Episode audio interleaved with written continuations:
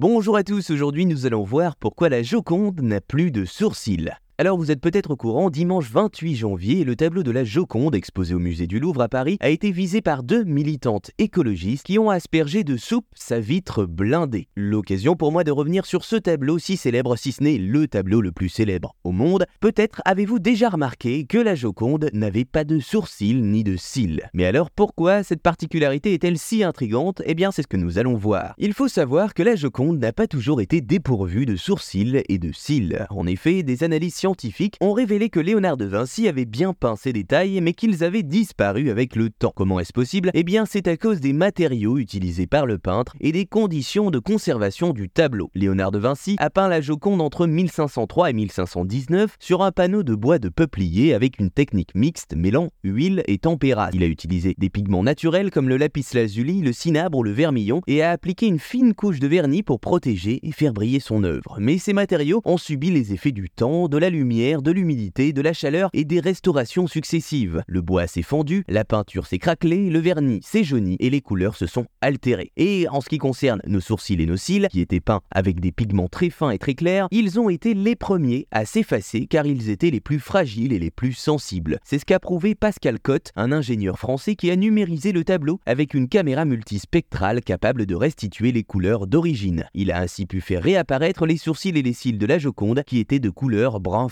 Mais pourquoi les sourcils et les cils de la Joconde sont-ils si importants? Quel est le sens de ces détails? Eh bien, on peut y voir une expression de la personnalité, de l'émotion et de l'intention de la femme représentée. Ces détails sont en effet des éléments du langage non verbal qui permettent de communiquer avec le regard, ils accentuent l'expression du visage et renforcent l'attention. En bref, ils sont donc des indices précieux pour comprendre son mystère et appréhender son sourire et son regard. Voilà, vous savez maintenant pourquoi la Joconde n'a plus de sourcils ni de cils.